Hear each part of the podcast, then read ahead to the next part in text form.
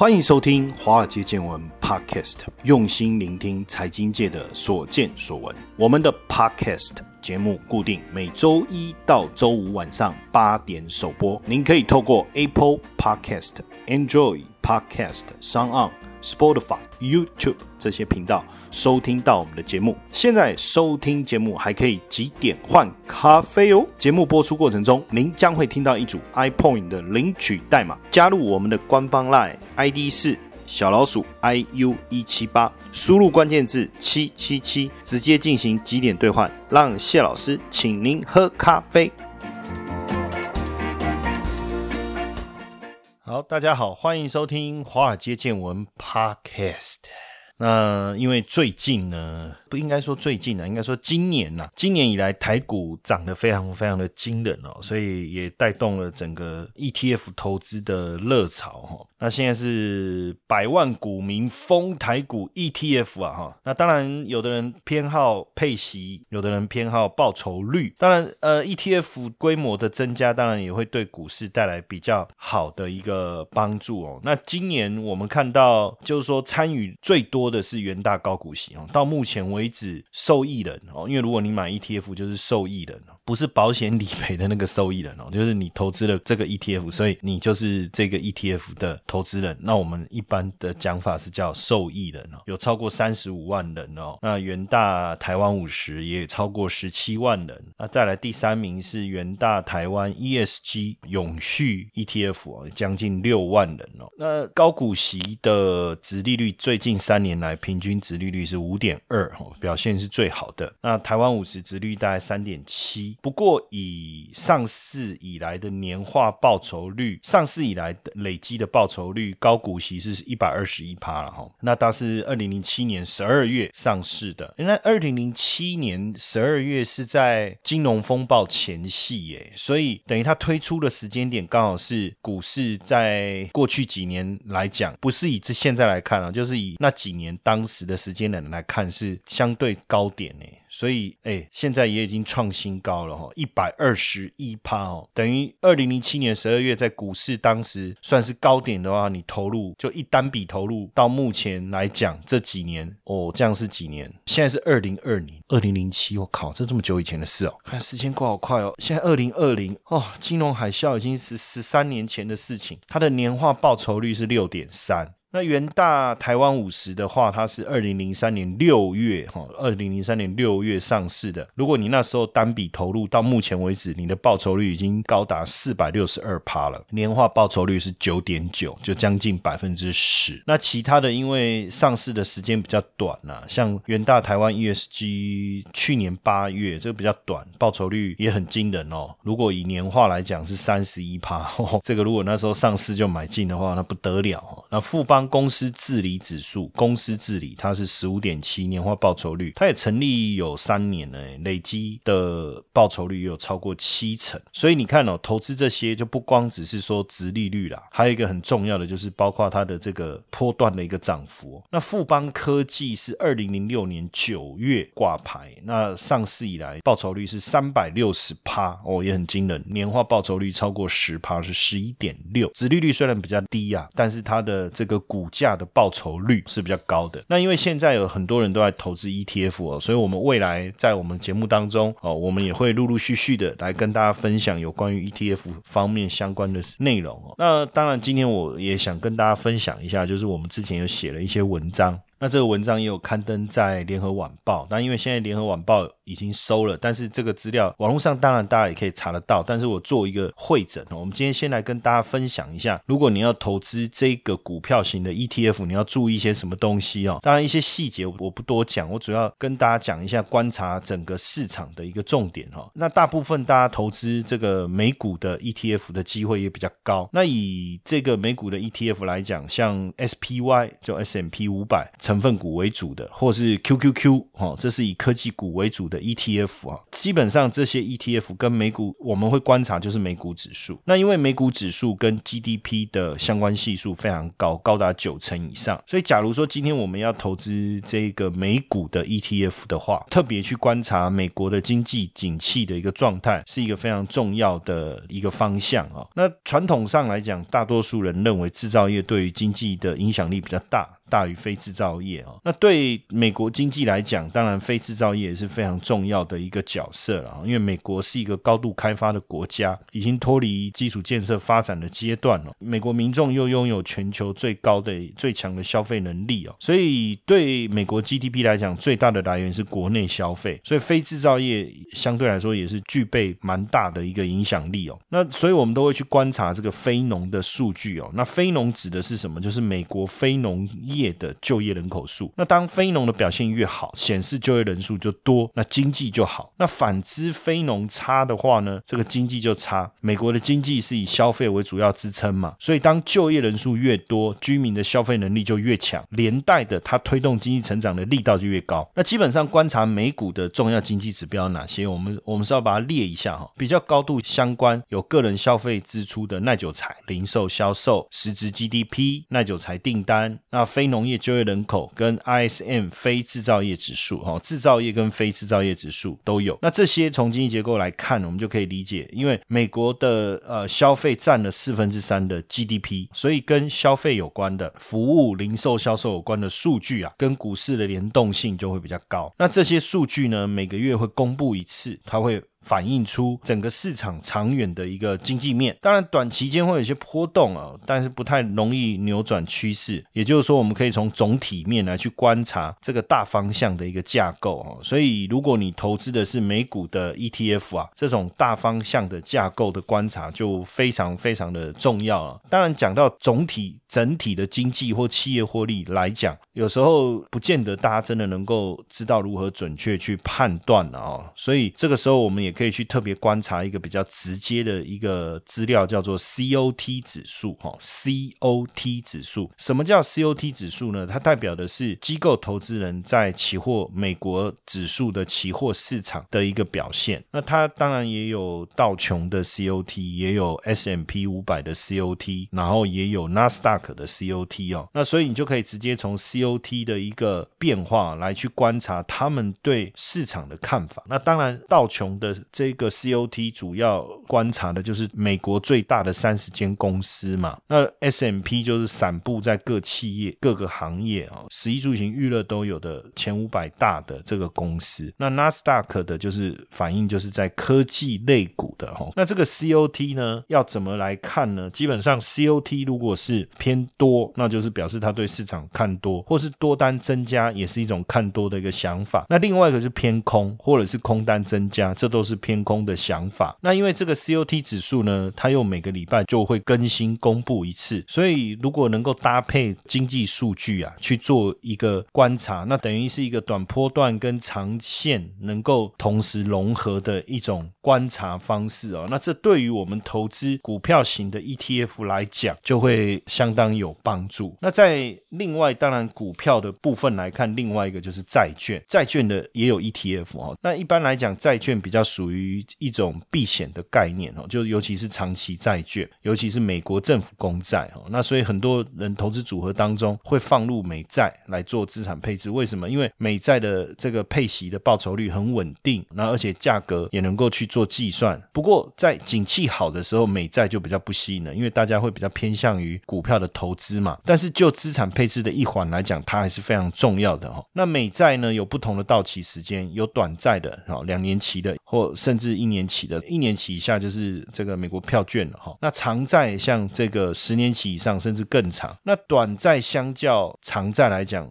当然受到联准会利率政策影响会比较大啊。那长债就比较容易受到大环境的影响哈，像通膨啦、景气啦这些。那基本上美债的购买时机啊，实际上并不是在景气向上的时候哈，而是在经济开始要往下走，央行要开始降息的时候来买债券是最好的哈。这时候。这个债券的价格又开始上扬。但是如果说当联准会呃要开始升息了哦，那要注意一下，可能会是出脱美债的时机哦。就是如果要开始降息，债券会上涨；如果要开始升息，那债券价格会下跌，这个就要特别注意了哈。那当然，就是说现阶段来讲，经济的一个复苏啊，当然投资股市可能会胜过于投资债券。只是说未来在投资的时候，你也可以去思考一下，怎么样来做一个配置哦。因为跟股票做一个比较来讲哈，当然债券的报酬率不是这么吸引人，但是重点就是稳定哦。除了固定的利息收益之外啊，当然我们也会去看未来这个利率跟通膨的一个状态。当通膨开始上升啊，美债的利息会相对缩水，所以当市场预期未来会通货膨胀的话，债券的价格就会下降。那因为央行也会针对通膨进行利率的调整，所以通膨压力大的时候呢，会倾向于升息嘛。那当然，这个利率的连带推升债券值利率哦，所以债券的价格就会下跌。那如果要投资债券的话，就要有一个理解，就是债券的价格跟值利率、跟利率、跟通膨是呈现反向的。所以如果经济开始复苏啊，就会面临通膨的压力啊，可能我们。就会看到开始出现升息的这样的一个结构性的调整的时候啊，对债券的价格表现就比较不利了哈。那另外一个我们常谈到的叫做长短天期的利差啊，这是什么呢？这个是呃十年期的债券值利率去减掉两年期债券的值利率。那短天期债券值利率相较之下，对于利率政策的变动啊，稍微比较大的一个敏感度哦，所以会出现长短天期利差的一个变动哦，就可以看出景气。循环的一个波动，那美债的投资时机是什么时候呢？就是长短天期利差出现反转，那短天期的值利率啊，因为受到央行利率的影响，开始超越长天期值利率的话，就代表市场出现过热。那如果长短天期值利率由负转正，那就代表联总会会降息来增加市场的流动性。那这个时候就是投资美债的一个好时机。所以在投资这个债券的时候啊，也可以去参。考这个长短天期的一个利差来做一个投资的一个参考。那未来有我们当然还会也会持续的去跟大家讨论一下，比如说我可不可以股票跟债券来做一个搭配？那如果要做一个搭配，这个部分要怎么做？哦，那我们之后呢在节目当中也会持续的跟大家分享。那等一下第二段呢，邀请特别来宾要来跟大家分享一些有趣的资讯。我们等一下见。Hello，华尔街见闻的粉丝朋友们，想和古怪教授面对面互动交流吗？我们将在台北、台中、高雄巡回举办粉丝见面会。见面会的主题为财经脱口秀和交易工作坊。现场呢，古怪教授将会和大家分享明年最新的投资布局。华尔街见闻邀请大家一起来共襄盛举。活动报名详情，请搜寻我们的 Line 小老鼠 iu 一七八，输入关键字八八八，或是点选下方的资讯栏网址。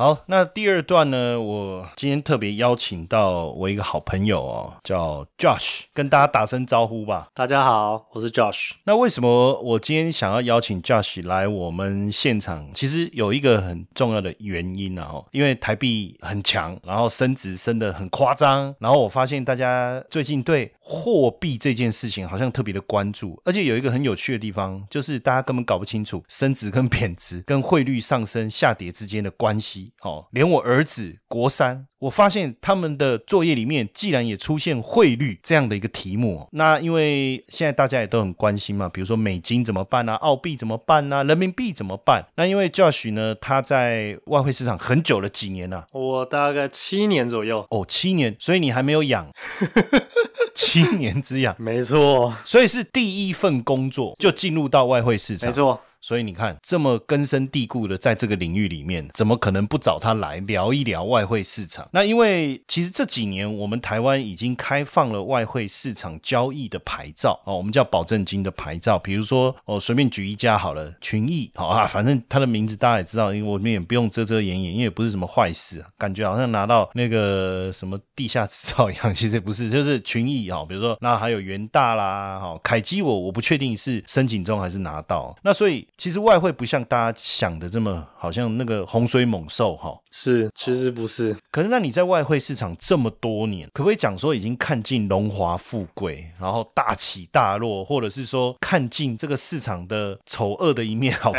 对，的确是看尽很多市场丑陋、大起大落、荣华富贵、跌倒爬起来的也有，然后很高摔下来的也有。因为外汇市场，我觉得大家最搞不清楚的地方是什么？哈，因为大家都说外汇市场很大啦，二十四小时可以交易啦。我相信我们听众朋友最多的应该还是交易股票，而且今年很多年轻人都做股票。那股票我们比较好理解啊，就是说，呃，你就一定要早上九点嘛，哈，然后呢，一直到下午几点嘛，这个是固定的，然后要到哪边去交易，这个都没有问题，所以从来没有人怀疑股票交易的真真假假。可是很多人都会问我们说，外汇交易到底真的假的？到底我们真的有在做外汇交易吗？其实是有的，在国外市场，其实外汇交易其实行之有年，而且甚至有很多是对你刚才讲那句话，每个人都说国外市场行之有年，好，那你就好好跟我们讲一下，到底国外市场怎样行之有年？其实很多我们知道的很多大型的企业，它其实是透过外汇市场去做他们的汇率的避险，就像刚刚博士您讲的，台币的升值贬值，其实对那些进出口贸易都有非常非常非常大的影响。所以在国外外汇市场之所以会这么多年，是因为他们有很多其实是都透过外汇市场去做避险的交易。因为股票是一个集中交易的概念嘛，那外汇市场一般人我觉得搞不清楚的是说，我到银行换汇，这个我可以理解；我出国从机场回来，我去换汇，这个我可以理解。可是这个不是我们真正在谈的交易的那一块。就像你刚才讲，有很多的法人现阶段很都会，比如说他台币升值，他要避险。可问题是，他们到哪里去交易呢？他们在哪里交易？我们最好奇的是他在哪里交易？当然，他一定在一个平台上。嗯，可是，在那个平台上，他是跟谁交易呢？我觉得这是可能是大家一直搞不清楚外汇市场到底在搞搞什么把戏。那这里我就可以讲一下，呃，两者的区别。股票就像您讲的，是集中竞价市场，所以会有一个集中撮合的机制。但外汇比较特别，它属于报价式的市场，就会像举个例好了，大家听到外汇都觉得哦，我去银行换汇，大部分第一个感觉都是这样。可是你有没有发现，每一间银行，我们讲美金汇率好了，是不是都不太一样？会有一些细微的差异。对，可是可能就是说你要很认真啊、哦，刚才讲阿贝我，他要换美金，他跑遍中校东路每一间银行，然后抄下来发现，嗯啊，五差哦。，对，要不然实际上说真的，前面的数字大的应该差不多。对，那就是因为每一间银行它去持有的它的美金部位的成本是不一样的，所以造就它给到散户是不一样的，给一般民众去做换汇的时候是不一样的。那外汇市场其实也是一样，只是它没有这么有一个有集中有公信力的一个机构来去做集中竞价。大部分以外汇市场来讲，应该是全世界大型的投行各自在交易产生出来的一个市场。你说大的投行，我先讲一个，你刚才讲那个我很有感触哦。你说他手上有多少的货币可以换，对不对？对，我那时候去香港回来，我就手上带了一堆港币，然后我也不知道为什么对方给我的里面有五百块的港币面额五百块的哈，对，他就那时候问我说我要哦，因为我去银行，然后我领了一些钱出来，然后他就问我我要小一点还大一点，我说大一点张数少，好大呀。是他就给我五百面额的，然后我就带回台湾。结果我跑了很多银行，没有人敢跟我换。没错，然后我说为什么？他说第一个，我们不知道你这五百是真的还假的。我说说的也是哈，连我也不知道我这 五百是真的假的。然后第二个，他说就算你这是真的，我的客户很少人需要港币，我拿了你的港币以后，对我来讲一点用都没有。这就是你刚才提到的，没错他手上有多少可以交换？是的但你刚才讲到有很多大的投行，哪几间呢？就像高盛啊、摩根斯坦利啊、花旗银行啊、HSBC 这种等级的投资银行。可问题是我们怎么可能？我们想要去跟他换，他哪会理我们？没错，所以外汇市场就会形成了大中小盘的概念。最上头的一定是这几间大型的银行，再下来一个层级，其实就是我们讲的 LP 流动商。再下来一个层级，就是大部分的人会比较了解的，就是券商的部分。LP 怪怪的 对对我第一次了解的时候也是啊，流动性，流动性因为台语对不对哈？所以大的投行数量本来就有限，那能够掌握流动性的数量，哎，也有限。是但是券商好像蛮多的，对。但问题又来了，我们不可能去找流动商，他根本理都不理我们。没错当然我也不可能去找投行。那券商他又不像，因为你知道台湾人是这样哈，只要一离开台湾，一看到这些国际市场，都会觉得说每一个看起来都好像很厉害，有没有？对，而且上面都英文，哦没错要不然啊接待你你的都阿斗啊，哦，看起来我看他就给你倒诶，看他弄就搞诶，他们就就搞诶，所以我们都搞不清楚。可是实际上，券商有真的有假的，对真假券商的差别最直接的是什么？比如说监管牌照，对，其实简单来讲，可以分几个部分。第一个就是监管牌照，市场上大部分所熟知的比较大型的监管，可能就是英国的监管，英国然后澳大利亚的监管等等之类的。那有可能没有监管，他也在做这个事吗？有有可能，因为这个行业比较特别的是，有一间叫 Metaco 的公司，嗯，就是大部分人知道的，可能 NT 四甚至 NT 五，它其实是你只要是法人去跟他购买，其实花钱就买得到。嗯，举例说，我现在是丰燕财经，其实我是做教育的，我是做出版的，是，然后我就去跟这一家公司说，哎、我要买一套 MT Four，没错，啊，他就卖我，是的。那这样我就变外汇商，哎，对哇，那这样还得了？你就可以在手机上的 MT Four 找到，丰燕财经这样哦，没错。那这样我们怎么去分辨真假？所以应该还是要有监管。对，所以就会造就，其实这个行业有蛮多不孝的人，比较不是这么正规的，然后透过这件事情来做诈骗。所以我知道有很多这种券商哦，当然我讲非法的，他就说，哎、你看我们在 MT4 上面有，哎，所以其实，在 MT4 上面有根本没有什么好炫耀的。没错，OK，所以钱就有了。所以第一个，他说他在 MT4 上面有这一件事情，我们要小心。我们不是用有没有来判断，而是说有这个没有什么，这是基本条件。是的那所以要有监管牌照，这个很重要，非常重要可是有监管牌照就万无一失吗？也没有一般的外汇券商，其实就像我们台湾的券商一样，其实它是不会出产品的，不会有一间券商跟你说，我举个例，可能嗯元差元大好了元差，对他不会说你来我这里存多少钱，可能一万美金为一个单位，我每个月给你多少的利息。哦，这个叫产你的产品的意思是是说，他会卖你一个跟交易平台无关的东西，这个叫产品。是的，哦，所以正规的券商不会这样。不会有这种事情的。哎，那 Josh，我问你哦，我遇过有一种情况，你知道吗？就是说，他说他拿的是澳洲的牌照，或是他拿的英国的牌照，可是很奇怪，我们开户汇款也不是会去澳洲，也不是会去英国，就会去一个我们没有听过的一个岛岛国，或是哎对对对对对，啊、然后他说：“哎呀，我们其实就只是佛台湾，或是佛哪里，我们是这样啊，因为怎样怎样怎样。可是这个正常吗？这个基本上其实有很多的公司操作模式，就是他开了克隆公司，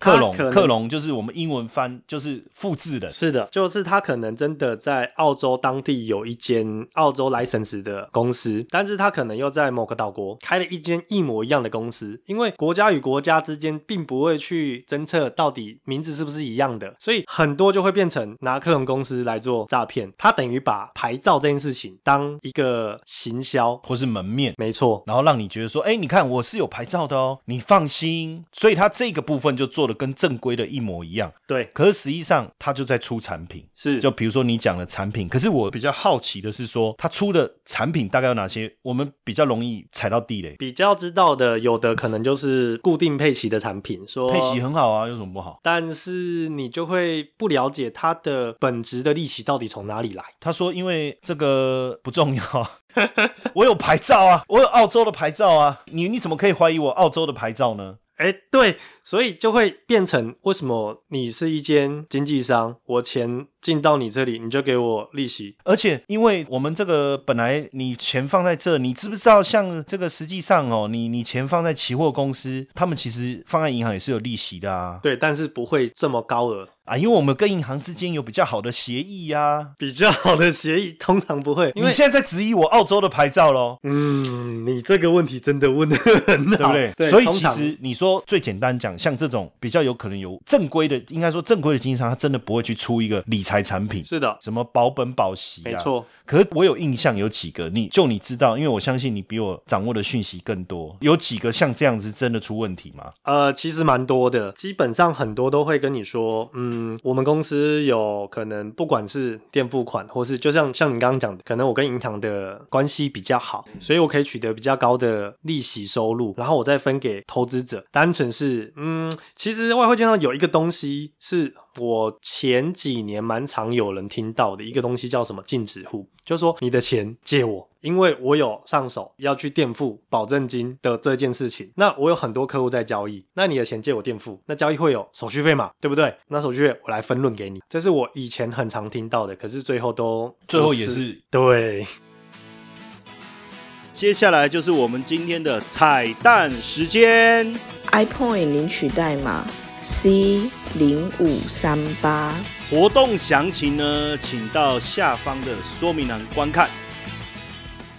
我曾经听过一个例子哦，你你判断一下。他说客户百分之八十都是赔钱，所以呢，他们发的这个产品 为什么一样啊？就是他可以保息啊，就是因为我们都问他息从哪里来的，他说因为他们的客户不是说他们客户，就是大部分券商的客户百分之八十都赔钱，对，所以他们他们有大数据，所以他们已经很厉害，研究出哪几个客户会稳定赔钱。所以呢，他们就跟这些客户对做，只要这个客户下多，比如说他做多澳币，他们就空澳币。那既然客户是长期稳定赔钱，那他们就长期稳定赚钱，所以他们就发行了，一样是发产品哦，他就发了这个基金。你觉得这种可能性高吗？好，那这样的模式就是我应该买的是基金，而不是我入金到外汇券商，因为基金它也有基金自己的 license。所以假设他也是没有基金的 license，对，然后他也没有所谓的基金的托管的银行这些，是所以表示它不是一个正规的基金的产品，它还是会到券商。那如果是这样，还是有可能有问题。是有问题。OK，所以你的意思是说，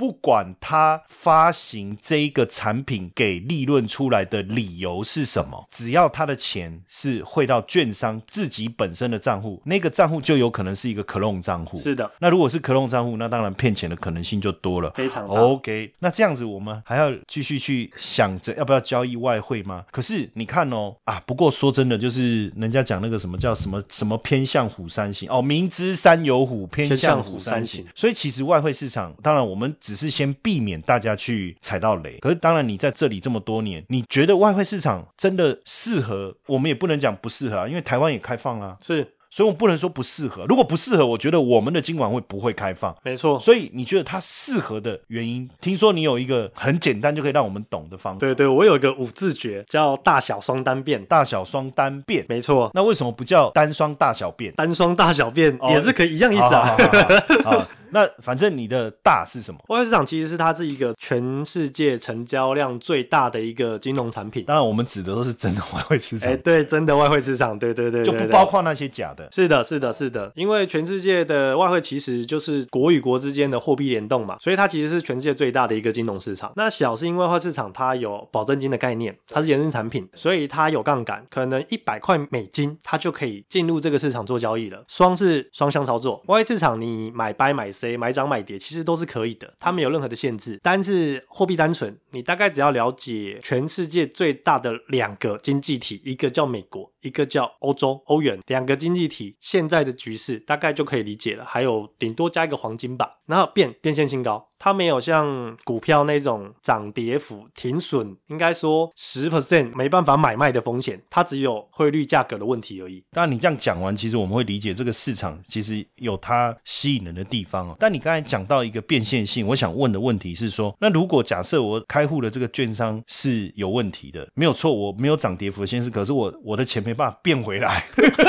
这就是本金的问题了，就是变不回来这样。这就不是汇率问题了。那所以到底有没有什么方法可以除了 license 以外，有没有什么方法可以让我们更明确的知道这个券商其实是值得我们去信赖的？其实呃，license 是一点，再来是这一间券商不能有出任何的理财产品。再来，我觉得很重要的一点是，其实外汇券商做得好的，大部分都会有机构客户。哦，因为你刚才讲的是说，其实现在很多的机构它已经不是直接去银行了。没错，因为银行我觉得可能成本高，是或是它要求的门槛高。那有一些小公司，是。公司也要避险，小型的贸易商，那他就是会找这些国际没错券商，没错，哦因为汇率其实会波动嘛，但他就可以付出一点点的保证金去持有他的合约的破跟资金，那去做汇率的避险。其实他们的模式不是要利润极大化，而是当他们的汇率高于或低于某个风险值的时候，他们可以保有他们的利润。嗯，那为什么有机构客户，基本上我们就可以判断说这个券商比较没有问题？因为基本上机构客户他们也会有刚刚变不回来的风险，那他们就会有自己的法律团队去滴滴这间券商是不是合规，那是不是怎么说资金安全性性的问题呀、然后还有规模性的问题呀、等等。如果都没合 OK 没问题，他们才会跟他们合作。那对于外汇券商来讲，其实这也是很好一个曝光的一个行销或者广告的模式。这样听起来，其实我觉得我们也不用太过担心啊。说真的，是那在你这几年当中，有没有比较励志的案例故事？为什么我会问你这个问题？哈，因为你知道上次我邀请了一个小女子来我们节目当中，哦，然后呢，她莫名其妙把我拉去当主持人，这样哈。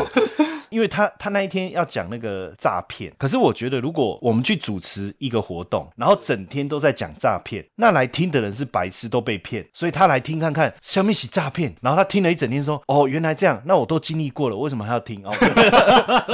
对不对？所以我觉得说，哎，外汇市场不错，因为确实外汇有一部分会跟诈骗是有一点点连接到。对但是我不是想要再去听这么多诈骗，没有人想要一直去听那些失败的例子，是因为越听觉得自己的人生越灰暗呐、啊你刚好有没有你的客户里面就是哎蛮励志的？哎，有刚好就有一个跟我真的是因为交情不错，我我知道他所有的过程。其实他是以前，我可以介绍他一下背景。他以前是做财团机构的资金，他其实也是操盘手下单的，帮法人操盘的，对，帮法人操盘的。那他因为帮法人操盘赚了一些钱啊，真的就被诈骗了。他去当那个二代车的金主，二代车金主其实有蛮多是真的，哎，对他就是知道真的有这个行业。那他但是他是被假的骗的，没错哦是，然后他后面回来，因为他知道我做外汇做很久，他就说：“你可不可以帮我找一间信得过的。可以变得回来的券商？” OK，好，后面他才转转的进到外汇市场，到现在他的成绩是蛮不错的。所以他既然之前能够帮法人操盘，我相信技术没有问题啦，我们就不用讨论技术。所以你觉得他为什么一开始就跟你讲他要找外汇市场？那是因为呃，他有跟我说，他帮法人操盘的那一段时间真不是人过的。那他也不想要再回到那一段的生活就对了。但是他评估下来，外汇市场是一个他目前最容易能够进入市场去赚钱的一个市场。但是相对像他之前操作的，可能股票、期货那个破的资金可能就要稍微大一些。但就诚如我刚刚讲的，外市场其实你很小的资金就有机会创造出倍数的获利。所以应该是说，外汇市场跟股票跟期货其实一样，所以它才能从股票、期货转战到外汇嘛。是，